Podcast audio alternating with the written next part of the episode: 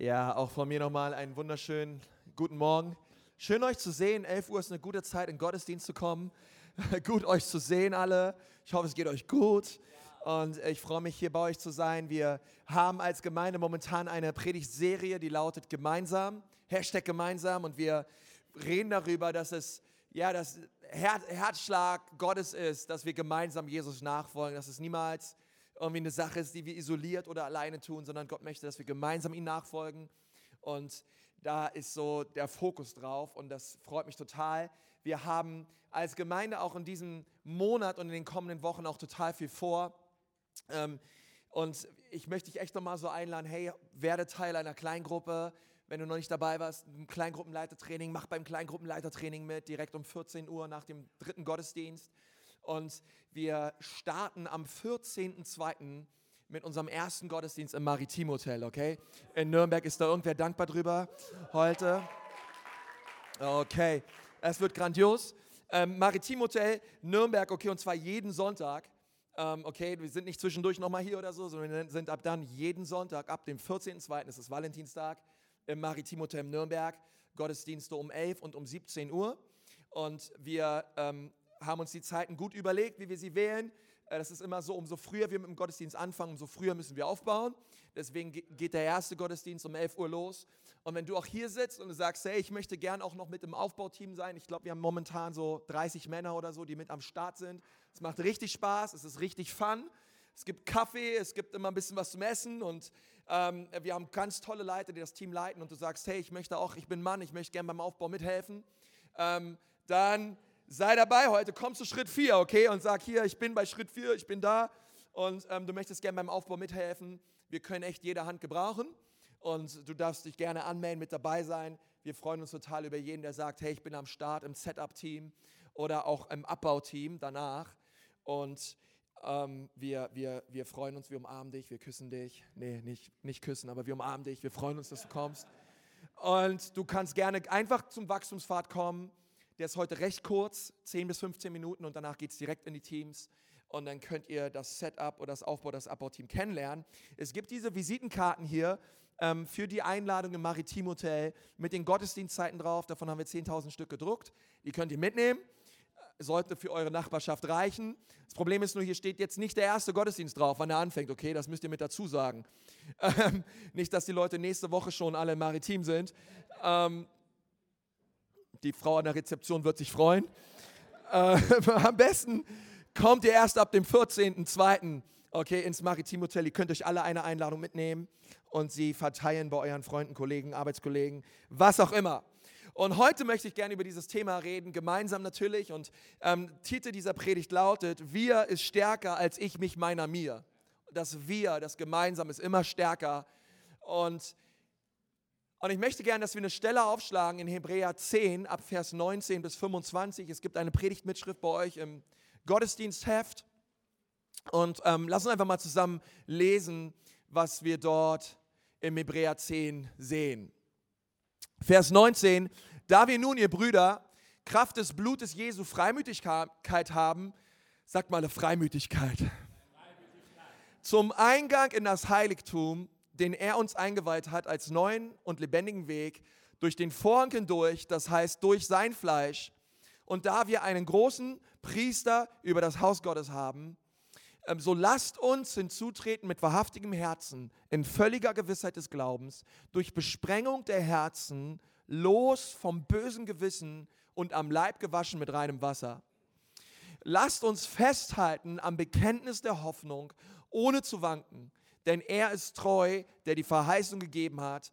Und lasst uns aufeinander acht geben, damit wir uns gegenseitig anspornen zur Liebe und zu guten Werken, indem wir unsere eigenen Versammlungen nicht verlassen, wie es einige zu tun pflegen, sondern einander ermahnen und das umso mehr, als ihr den Tag herannähen seht, wo Jesus wiederkommt.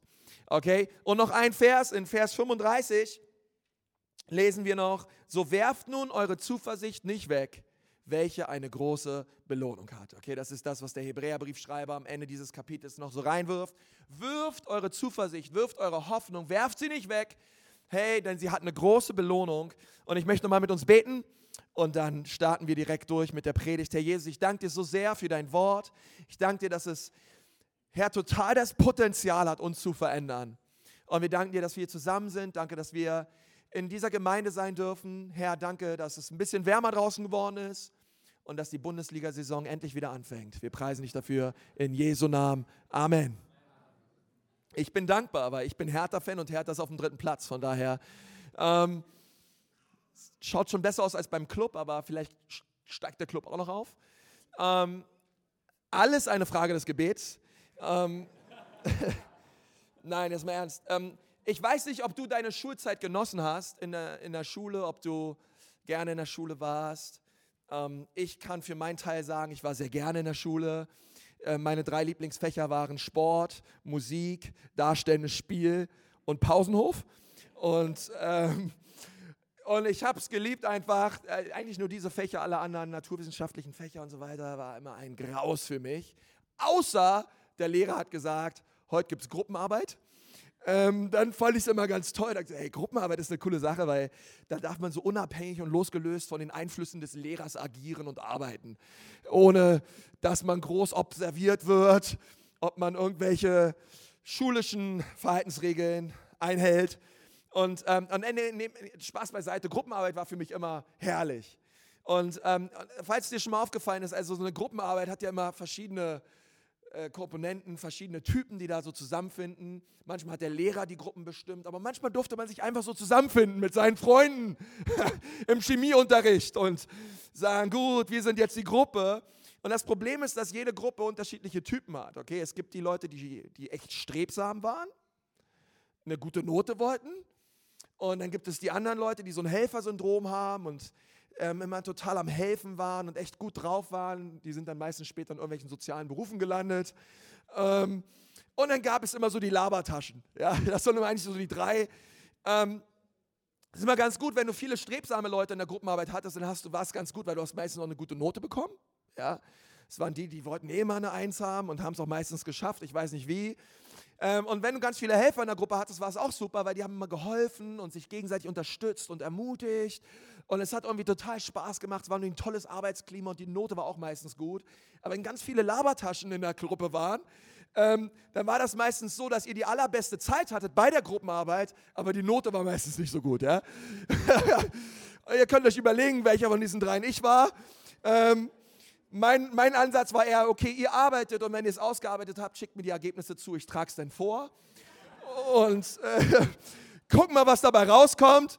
Und, ähm, und ich meine, mittlerweile weiß man auch, dass eine Gruppenarbeit ja nicht nur positive Aspekte hat, denn, weiß ich nicht, das Kompetenzniveau ist meistens nicht gleich, die Motivation ist meistens nicht gleich. Und deshalb stellt sich manchmal so im Laufe der Zusammenarbeit bei einigen Mitschülern und Mitarbeitern das Gefühl einer asymmetrischen Arbeitsverteilung oder sogar keine Ahnung, so eine, so eine Form von ausgenutzt werdens, ähm, kommt da in einem hoch und denkt, ja, die Labertaschen, die tragen das immer vor, aber wir haben die ganze Arbeit gemacht und wir bekommen alle die gleiche Note, dabei haben wir nicht alle gleich stark gearbeitet. Und deswegen ähm, sind auch die Reaktionen auf Gruppenarbeiten immer so ganz unterschiedlich. Ja, manche Leute freuen sich, andere sagen, die Gruppenarbeit bloß nicht. Ich will für mich arbeiten. Ich bin für meine Noten verantwortlich. Punkt. Okay, deswegen nehmen auch mal so viele Mathe-Leistungskurse, weil sie sich denken, hey, dann rechne ich und dann wenigstens, dann stimmt das Ergebnis oder stimmt nicht. Ja, bei Deutsch und Englisch, bei diesen ganzen Laberfächern, da kommt ja immer so eine, noch mag der Lehrer mich, mag er mich nicht mit rein, ja. Ähm, und das ist immer so eine Frage, weil ähm, wenn ich Gruppenarbeit sage, einige von euch sagen, ja, Hammer. Aber ich sage, hör mir auf mit Gruppenarbeit, ey. Ich will für mich verantwortlich sein, losgelöst von all den Labertaschen oder strebsamen Leuten, ähm, vielleicht bist du ein Strebsamer und denkst so, vielleicht bist du ein Helfer und denkst so. Und, und ich möchte dir sagen, egal was für ein Typ du bist, ich glaube, das Leben ist eine Gruppenarbeit. Ich glaube, du kommst um Gruppenarbeit in deinem Leben nicht herum, egal wie du es findest. Okay?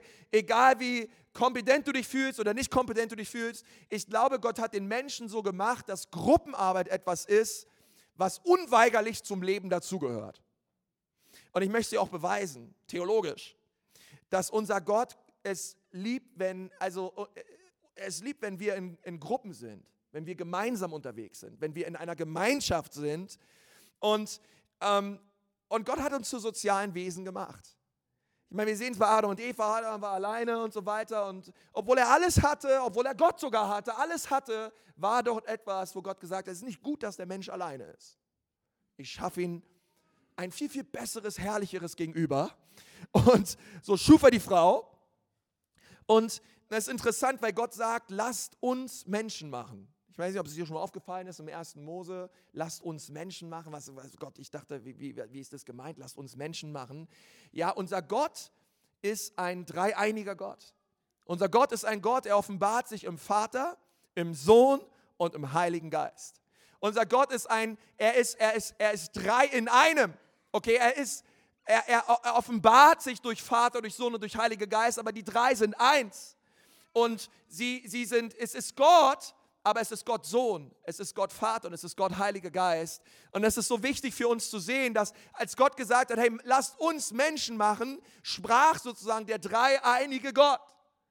Und äh, zitiert mich bitte damit nicht, ich, man kann auch sagen, Gott ist eine Gruppe, aber es ist irgendwie nicht wirklich zitierwürdig, weil es ist auch nicht richtig.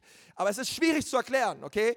Gott ist Gott Vater, Gott Sohn und Gott Heiliger Geist. Und Gott ist nicht nur Gott Vater, es gibt noch den Sohn, es gibt den Heiligen, es gibt ja nicht nur Gott, Heiliger Geist. Es gibt noch den Sohn, es gibt den Vater. Okay, es ist so wichtig, dass Gott auch immer dreieinig agiert in allem, was er tut. Und, und, und das ist so wichtig für uns, weil er sagt, hey, lasst uns Menschen machen in unserem Bilde. Das heißt, auch jeder Mensch ist niemals von Gott dazu bestimmt worden, isoliert und alleine zu sein, einfach nur Mensch, Mensch.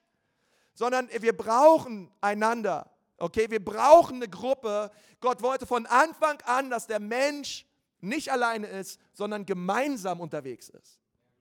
Und um, umso mehr wir die Bibel lesen, ähm, sehen wir, wie dieser Plan Gottes sich immer mehr entfaltet im Laufe der Schöpfungsgeschichte.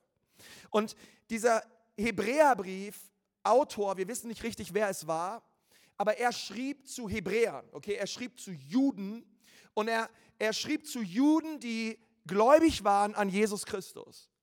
Juden, die sich entschieden haben, mein Leben gehört Jesus, es gibt kein Zurück mehr, ich bin entschieden, ihm nachzufolgen. Und diese Juden haben sich entschieden und haben gesagt, hey, wir, wir, wir, wir leben nicht mehr unter dem Gesetz von Mose.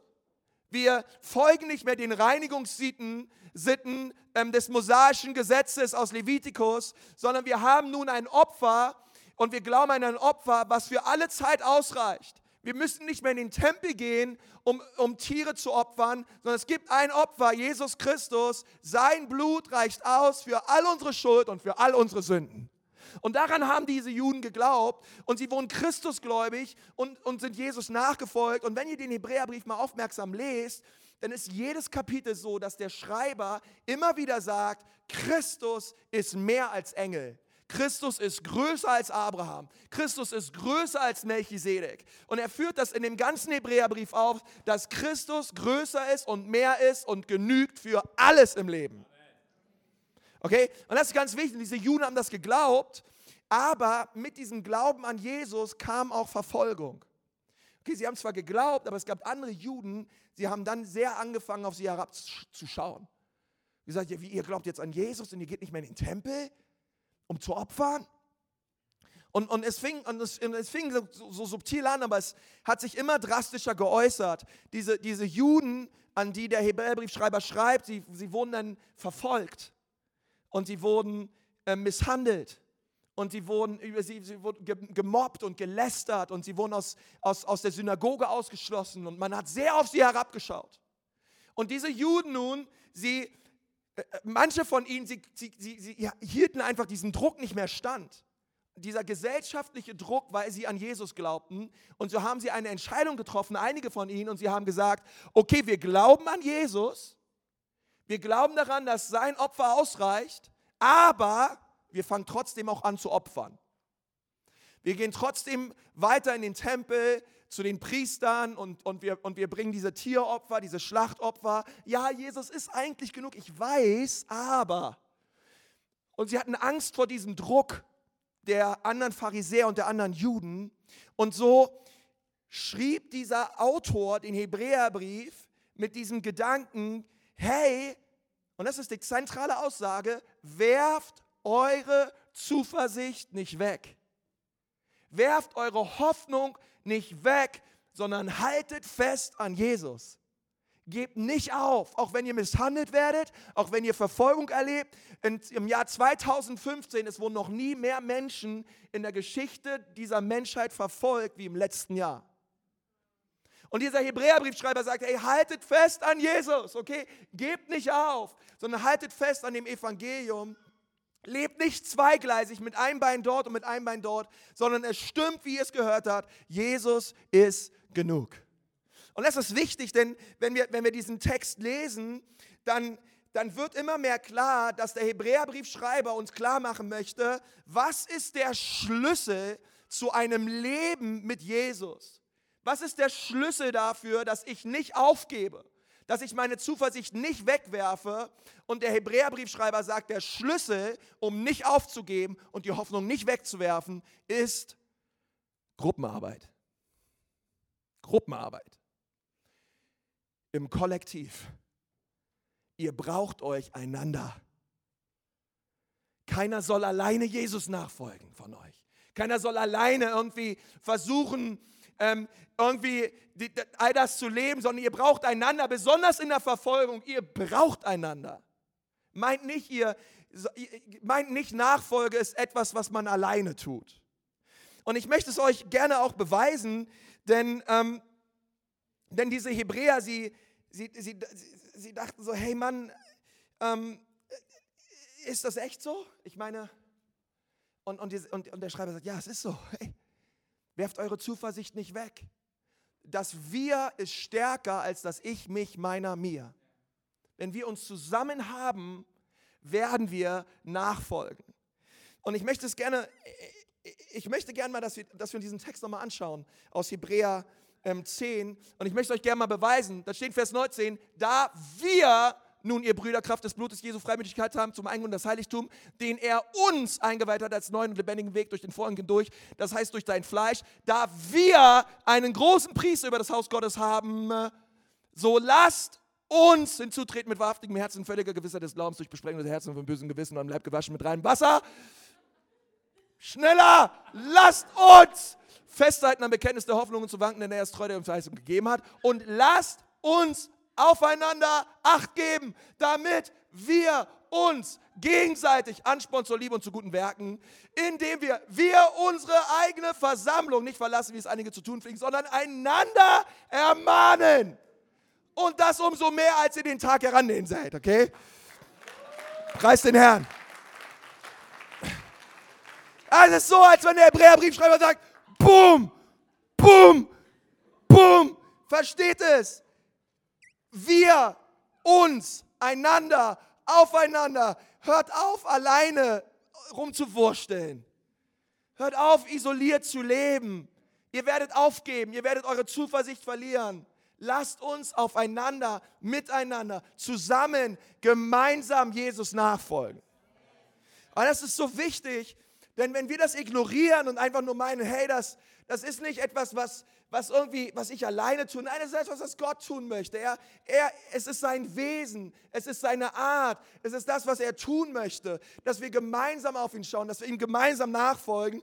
Und Hebräer 10 setzt da so viel Fokus drauf, so viel, einfach so, so eine klare Ausrichtung, wo der, wo der Hebräerbrief schreibt, hey Leute, das ist der Weg. Das bedeutet es, Jesus nachzufolgen. Das bedeutet es zu leben. Und, und so viel von dem, was wir dann lesen, verstehen wir eigentlich nur, wenn wir in Gruppen leben. Wenn wir in Gemeinschaft leben. Wenn wir in einer Kleingruppe sind. Und, und das ist, das ist mein, mein Punkt. Wie schaffe ich es, im Leben nicht aufzugeben? Denn ehrlich gesagt, ich glaube, wir alle ähm, kommen im Laufe unserer Nachfolge an den Punkt, wo wir aufgeben wollen. Ich meine, jetzt mal ehrlich, ähm, wer hatte das noch nicht? Ja, dass man anfängt zu zweifeln, dass man anfängt zu sagen, ich weiß nicht, ob das alles so wahr ist. Oh Mann, ich, ich, ich habe so viele Stürme im Leben, so viele Dinge in meinem Leben sind kaputt und, und ich komme einfach nicht voran im Leben. So viele Sorgen, so viele Ängste und ich frage mich, ob das mit Jesus alles so stimmt. Ich glaube, jeder, der Jesus kennt, hatte diese Stimmen schon mal, oder? Hey, wenn nicht, komm ins Gebetsteam, leg mir nach dem Gottesdienst die Hand auf und sprich mir Glauben zu. Ich glaube, wir alle, ich glaube, wir alle waren schon an diesem Punkt, wo wir aufgeben wollten, wo wir unsere Zuversicht wegwerfen wollten, wo wir hoffnungslos waren. Und ich möchte mit uns heute gerne, es sind drei Punkte, drei Punkte ansprechen, die der Hebräerbriefschreiber uns sagt, wie wir festhalten können an der Zuversicht, wie wir festhalten können an der Hoffnung, wie wir leben können, so dass, ey, wenn ich mal aufgeben möchte und wenn ich meine Zuversicht wegwerfen werde, ich es nicht tun werde. Was ist der Schlüssel? Und das erste ist, gemeinsam hinzutreten. Okay, das ist mein allererster Punkt. Ähm, wenn ihr in eurer Predigtmitschrift nachseht, es stehen dort auch Bibelverse, dort, steht in Vers 22, so lasst uns hinzutreten mit wahrhaftigen Herzen, in völliger Gewissheit des Glaubens, durch Besprengung der Herzen, los vom bösen Gewissen und am Leib gewaschen mit reinem Wasser. Hey, das ist äh, immer dieses uns, lasst uns Okay? Und er sagt direkt am Anfang, was ist der allererste Schlüssel, damit ich nicht aufgebe und meine Zuversicht wegwerfe? Lasst uns hinzutreten. Lasst uns hinzutreten. Und was bedeutet das?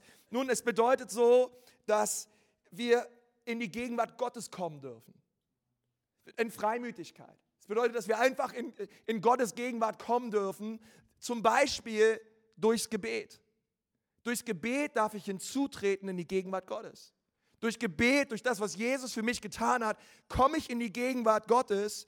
Und vielleicht sitzt du hier, naja, aber Konsti, ich fühle mich gerade so, Mann, ich fühle mich gerade so nach auf, Aufgeben. Ich, ich bin genau gerade in so einem Sturm drinne, wo ich meine Zuversicht wegwerfen möchte. Hey, und weißt du, wenn du in dieser Phase steckst, weißt du, wen du brauchst? Du brauchst jemanden, der zu dir kommt und dir sagt, hey, weißt du was? Lass uns hinzutreten. Wir brauchen manchmal so Leute, die zu uns nach Hause kommen, uns den Laptop vom Schoß nehmen, einen Joystick aus der Hand, uns die DVD rausnehmen und sagen, du hast jetzt schon seit 22 Stunden Lost geschaut. Ähm, ey, was hältst du davon? Lass uns hinzutreten. Wir brauchen so Leute. Ja, aber ich fühle mich nicht so, ich weiß gar nicht, ob ich beten kann. Ich, ich, ich fühle mich so elend. Und, und deswegen sagst du, ey, aber auch wenn du dich so fühlst, ich bete einfach für dich.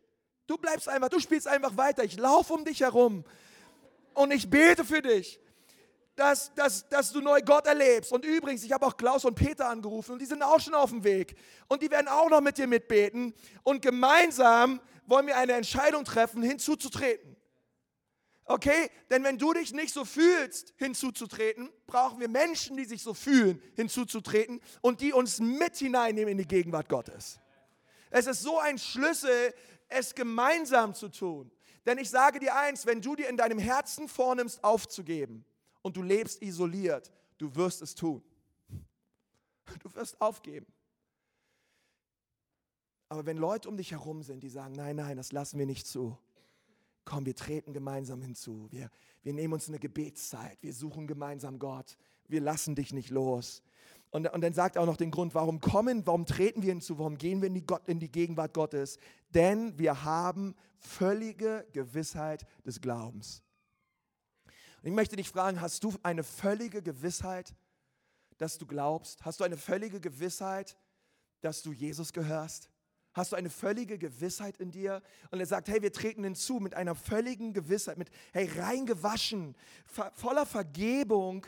Und, und dieses, reine, dieses reine Gewissen, dieses Abgewaschensein, diese, diese völlige Gewissheit des Glaubens, es ist so wichtig, denn viele Leute treten nicht hinzu, weil sie Verdammnis haben, weil sie voller Anklage sind weil sie glauben, naja, mir geht es gerade schlecht, ich denke an Aufgeben, meine Zuversicht ist am Boden, ich bin kurz davor, den Kopf in den Sand zu stecken, die Flinte ins Korn zu werfen und ich will aufgeben. Und sie denken, nur weil du diesen Gedanken hast des Aufgebens, hat Gott dich auch aufgegeben.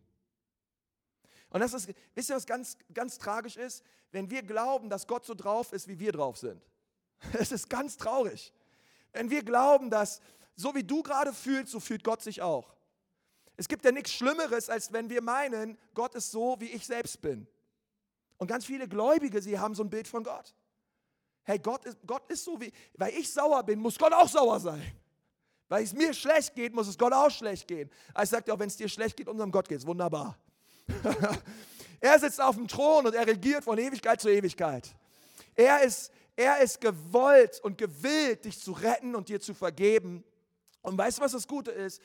Als du dein Leben Jesus anvertraut hast und dass du ihm nachfolgst, das sagt dieser Hebräerbriefschreiber den anderen Juden, hey, ihr seid reingewaschen worden.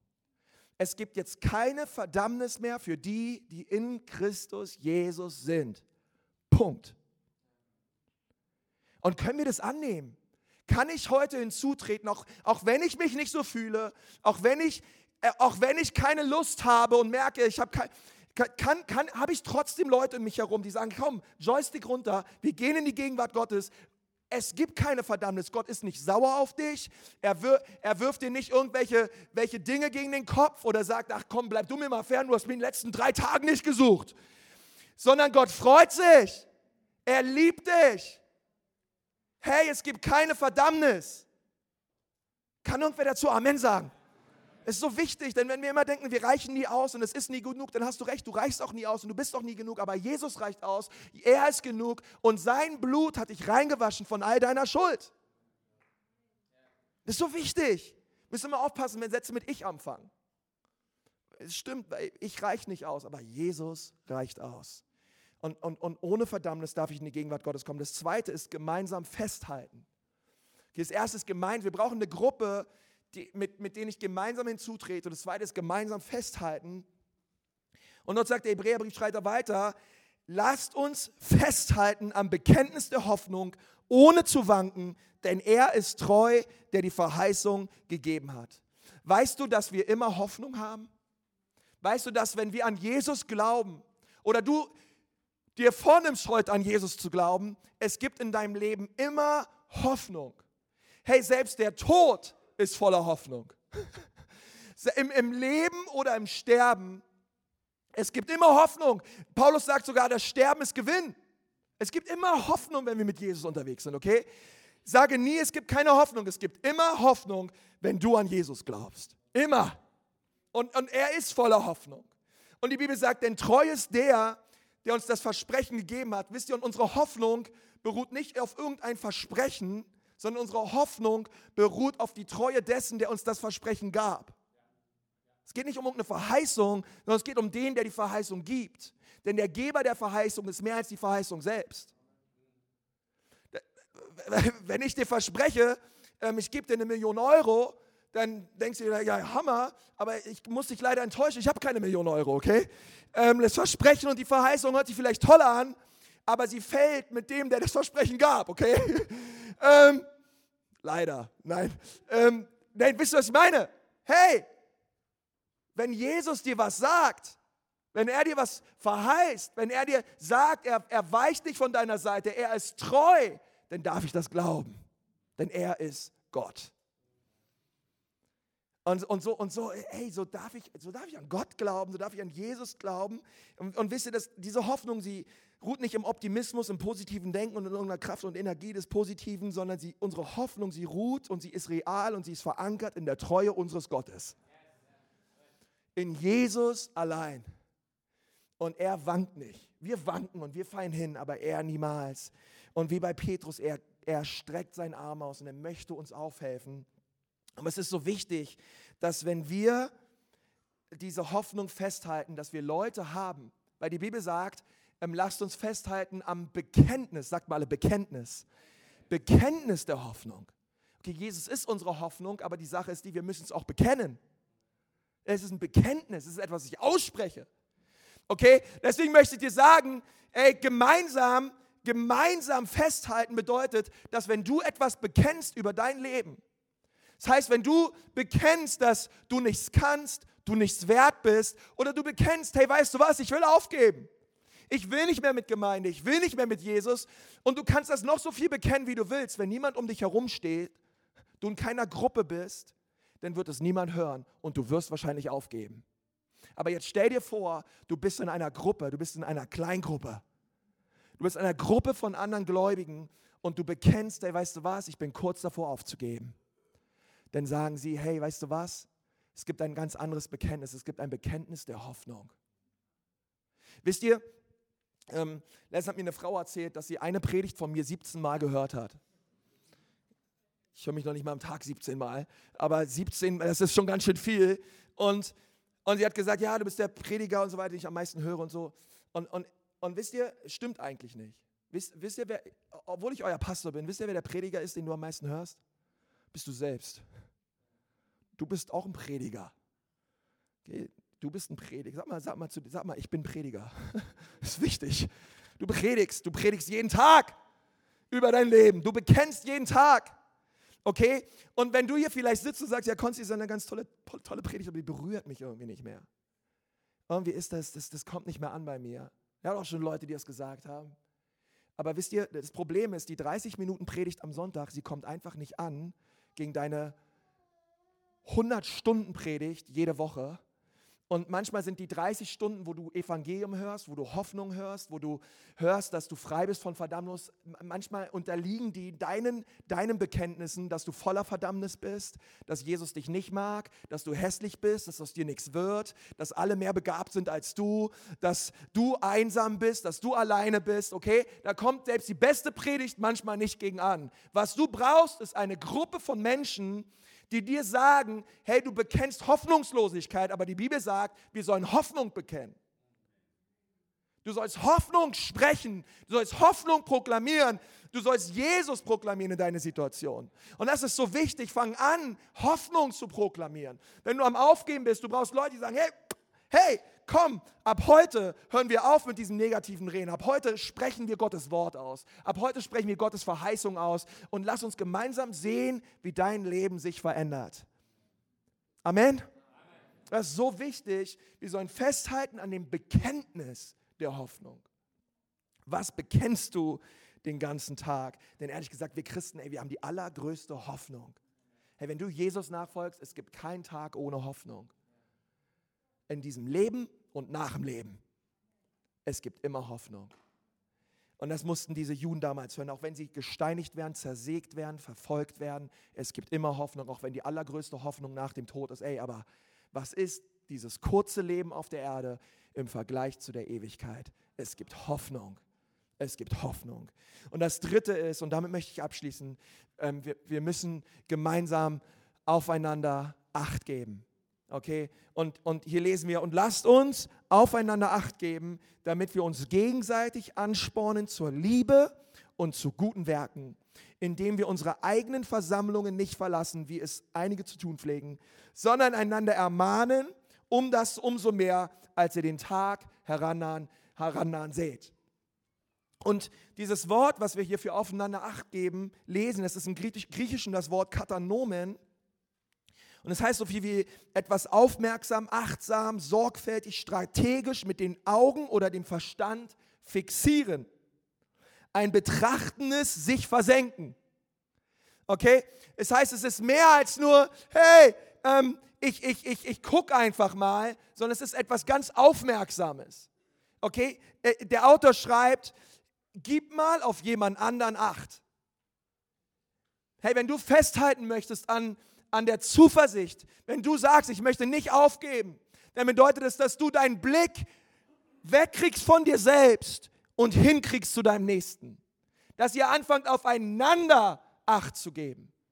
Und das ist ehrlich gesagt oft so, ich meine, ich weiß nicht, wie es dir geht, wenn du in den Sonntag-Gottesdienst kommst, vielleicht stolperst du hier so rein und sagst, mal schauen, was ich heute wieder geliefert bekomme.